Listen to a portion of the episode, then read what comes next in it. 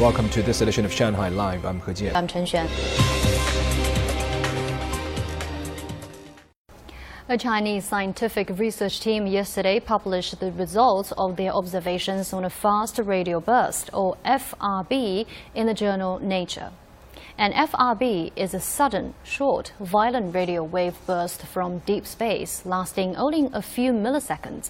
The average FRB can release as much energy in one millisecond as the sun puts out in three days. Since they were first discovered in 2007, several hundred of FRBs have been detected, but their physical nature and how they are generated remain unclear.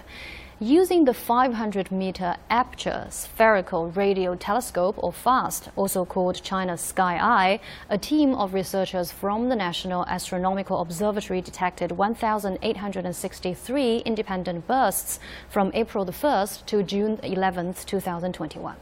Their observations reveal a complicated, dynamically evolving, magnetized the environment within about one astronomical unit or nearly 150 million kilometers of an FRB source.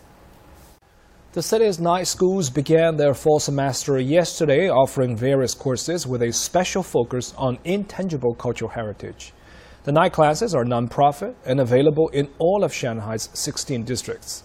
A semester of 12 lessons only costs 500 yuan, and any Shanghai resident between the ages of 18 and 55 may register.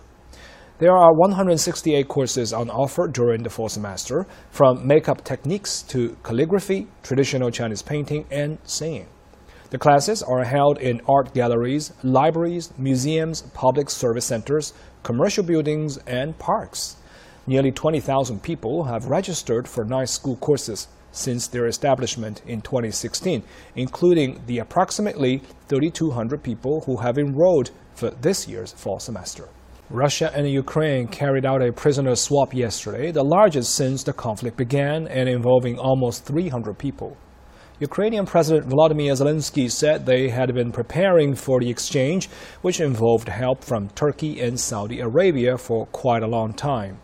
Under the terms of the deal, 215 Ukrainians, most of whom were captured after the fall of Mariupol, were released in, were released. In exchange, Ukraine sent back 55 Russian and pro-Moscow Ukrainians, including Viktor Medvedchuk, the leader of a banned pro-Russian party who was facing charges of treason.